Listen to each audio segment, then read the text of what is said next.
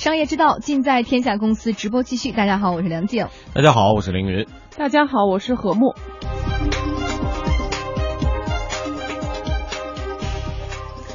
啊，今天是十一月十九号，很多的这个前两天剁手族们这会儿正在焦急的等待着自己的快递到哪儿了啊？那今天我们要关注这个事情哈，我们要关注一件。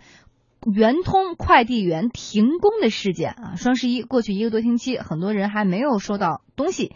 南京浦口的很多居民啊就是如此，而他们没有收到货的原因呢，不是物流，而是因为快递员工啊，快工快递小哥停工了，不干了。嗯，我们来看看怎么回事。南京浦口多个圆通公司站点的快递员都停工了，一些浦口居民不得不自己上门来取件。但是他们到圆通快递的仓库一看，哇！好几万件快递啊，被积压在一起，他们根本就没办法找到自己的东西。那为什么就东西挤到一起了呢？圆通浦口的快递加盟商透露说，那是因为快递员停工了，而他们停工的原因是因为不满工资待遇。之前因为有待遇各方面有有些不公，然后一直在谈，所以说我们已经那边承包商在负运营状态，所以说没办法去再继续做下去。快递员也是导致这雇不起人，双十一的件本身就多，然而我们之前的人人手不够。我们来听听圆通浦口的快递员他们内心的真实情况哈，他们说呀，每天辛辛苦苦工作十五六个小时，满负荷，工资才三千多。那您现在一个月能拿多少钱？一个月就三千多块钱吧。就？反正从早上七八点钟，然后一直到晚上十点半、十一点钟的样子。嗯。圆通加盟商表示呢，员工收入低与市场恶性价格竞争有关系，公司本身其实也不赚钱，就是价格战，就比如说你收四块，我收三块，你收三块，我收两块。现在邮政管理局没还没规定一个就是硬性的价格下来，呃，利润分均确实有一些对承包商各方面，就是说利润达不到我们正常运营的一个状态，所以说才会闹成现在这个这样一个状态。嗯，你看，今天我们说的这个双十一后遗症，对，而且你看到哈，这个圆通应该是这个四通一达，嗯，这其中一个还算是大的快递公司。我们设想，一个这个圆通的快递员啊，在这么辛苦、满负荷的情况之下，一个月三千块钱，其市场竞争如此激烈，那其他那些小的公司得得混成啥样啊？是这个好像。我们现在双十一过了之后，实际上大家都在焦急的等待这个快递自己订的那个订单。嗯，都没有到到自己的手中啊。但是另外一个方面，好像我们的这个快递公司承担的压力又特别大啊。这个好，就就像马云所说的，当时有记者其实问过马云，说你其实对于双十一最大的担心来自于哪？马云倒是没有提到说他有可能会产生网络的支付拥堵的问题。这个好像在今年，今年状况还不错。对，嗯，呃，这个好像大家都体验都差不多，就是在支付的时候，真根本根本没有遇到特别拥堵的前五分钟。有一点之后就好很多了，就整个系统会比较顺畅。但是这个物流现在看起来还真是一个大问题，尤其是呃，我们其实非常惊讶的发现，原来快递的这些员工们工作这么辛苦，而且拿的工资又这么少，根本不是我们想以前想象的，说快递的这些职工们月入万过万呀什么的啊。我觉得呃，另外我觉得也也存在一个情况，就是就这个。呃，没有任何的这个歧视的这个这个意思啊，就是说单就这份工作而言，可能他的这个就是职业的门槛并不高啊，所以导致在竞争这份职业的时候是人多于职位的，在他们找这个工作之前是面临这样一个状况，所以那你想啊，你没有过多的这种所谓的职业核心竞争力，你的老板在招你的时候，自然会把这个。为了降低他整个公司运营的成本，会把人工费用使劲的降低。还有一个从大的层面来讲，我在想是不是因为快递行业现在并购还不多呀？嗯，应该说还在各自为战，还在，所以才会有这么多的这种压力的这种价格的竞争嘛。从市场的竞争来说是一个方面，但是从这个劳动者的最基本的权益来说，嗯，其实他应该受到法律的保护，嗯，比如说加班，对，加班加点，就完全超出平时的这个那很显然，这样子的一个状态是我们的整个法律所不相容的。嗯，那说明我觉得在这一点上，可能我们的这些快递员的朋友们哈，应该我觉得合力起来，从法律上为自己寻求这种权益的保障。好，稍后是一段广告，广告之后，天下公司。继续来关注这个问题。好，我们继续来关注哈这个南京圆通快递员停工的事情。呃，刚刚呢我们在上半场说到，呃，这个快递小哥告诉我们说，他们停工的原因是因为工作量太大了，但是工资那么低，一个月才三千块钱。哎，这次我们看到哈，均根据我们的了解，其实还有另外的一个原因导致他们出现了这种反弹，是什么呢？公司对于快递员的要求太严苛。呃，根据一位这个快递员透露说，他们停工是因为公司动不动就对他们进行不近人情的罚款，比如说去年他有一个快递没有来得及送，客户投诉了之后呢，他就罚了一千块钱，每个月也就三五千，你这一千块钱太重了。嗯，罚三次就没了啊，一月白干了。呃，还有一位快递小哥也跟我们反映说，现在有很多快递员都辞职不干了，公司有这个条例啊，那个处罚的，丢个包裹要扣很多工资，吃饭也没整点儿，年轻轻都得胃病了。双十一呢，给快递员带来持续半个月还多的这个日工作量翻倍，感觉就像被扒了一层皮，在电动车上面每天骑的冻得要死啊，不干了，干够了。嗯，来，我们接下来呢，再来看看心理学家对于这样的一种现象是怎么来进行评析的。呃，心理学家认为，哈，圆通快递员停工不干的事儿，表面啊，一直是我们刚刚分析的表面原因是公司待遇不好，或者是太严苛，但是呢。心理学家却认为，其实这群快递员的朋友，他们的心理诉求，心理诉求是大于物质诉求的。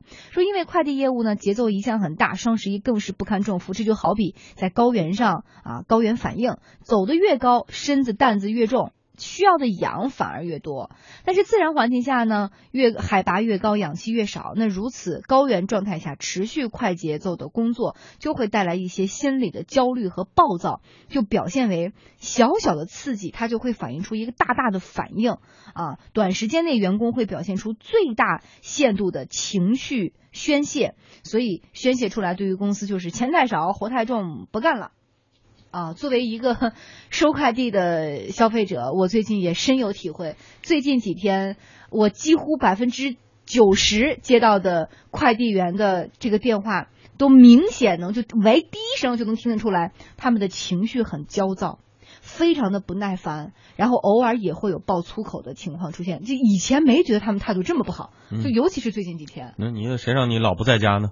对吧？一次扣一千，对，我这已经被扣了完两千了。你说你再不接单，我这最后一千都没了。人家到你家门口了，还找不着你这。对。所以啊，最近我都是自己去拿快递啊，我也非常心里知道他们的这个工作压力非常的重。那何木觉得，呃，您是更同意哪一种判断？是刚刚我们分析的表面上的公司的待遇问题啊，竞争问？题啊，还是说心理学家提到这个？我觉得可能，嗯，你想要维权的时候，他也要找机会吧。可能在某些情况下，他维权就能够得到广泛的关注，而且迅速的被回应。维权，他们只是停工了，那没办法了。停工也是他要是不自己他正常维权，连维权的时间都没有，一天工作十六个小时，你想想看看，十五六个小时呢。那如果是这样的话，只能说是他平常的压力太大了，就是平常已经满负荷运转，实际上他是根本没有工作的这种弹性和空间的。那么双十一呢，又要加码，等于说工作量又要加码，那么这个时候就好比说骆驼身上的最后一根稻草也能把它压垮了。所以中国快递物流咨询网的首席顾问徐勇就认为，快递员停工、工资待遇等原因呢，实际上都是表面现象。发生这种事情的真正原因是中国的整个快递企业都。都是处于被打压的弱势地位，可能有的企业呢，就是说他不赚钱，不赚钱的话，他没有别的成本分摊下去，那怎么办呢？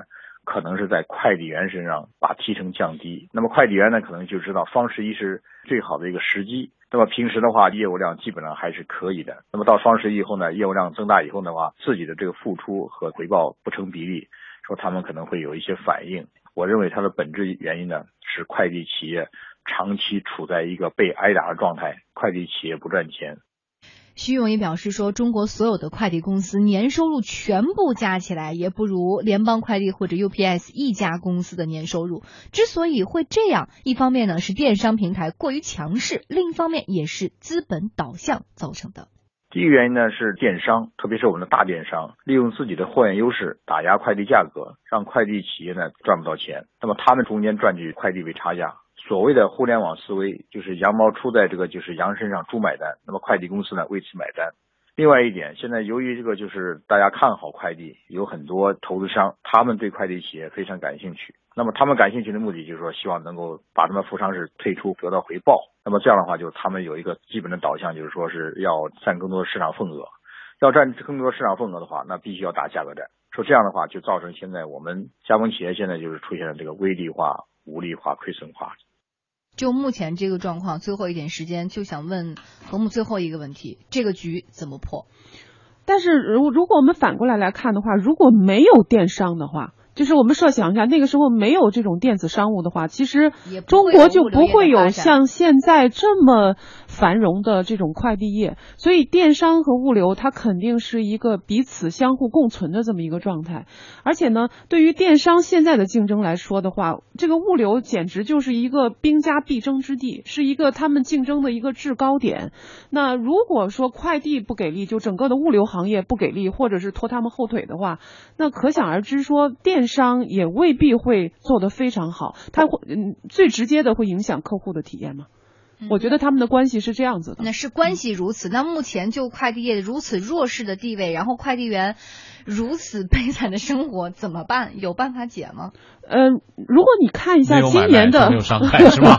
是双十一之前，我们又又一次收到了这样的微博推送。那会不会我们没有买卖？这个快递快递员也没有单子可接，也没有工作可有，然后也没有自己养家糊口的但是真的 应该，我们真的应该到反思，是不是真的每年需要一个呃购物狂欢、电商购物狂欢节的时候了？这样一个短时之间爆发出来的东西，呃，发现这个。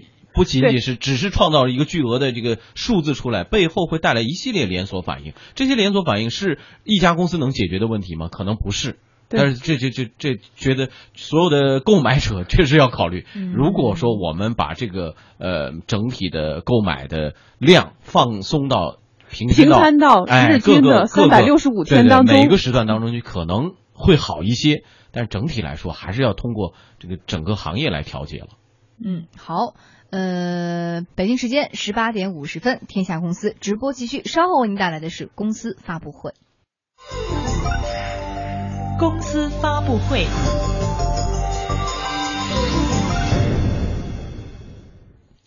天下公司直播继续。今天上午，国家发改委、财政部、农业部等部委联合召开发布会，介绍了今年的粮食收购和储存政策。详细情况，马上来连线经济之声记者刘楠。刘楠，你好。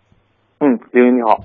今年的粮食收购政策和往年相比有哪些不同？为了应对粮食价格下跌，有什么样的具体应对措施吗？嗯，与往年不同的是呢，今年为了引导农民这个种好粮、收好粮、卖好价，国家对于农产品的这个品质啊是做了更为严格的规定。你比如说这个就规定今年玉米临储收购的质量呢 是一个生霉粒，就是说这个发霉的这些颗粒的含量一定要保持在百分之二以内。如果你达不到这个质量要求，那么按照这个粮食安全的省长负责制，或者是这个粮食安全的地方负责制，就要由地方政府来负责组织收购。那么相关的支出呢，也要由地方政府来统筹安排。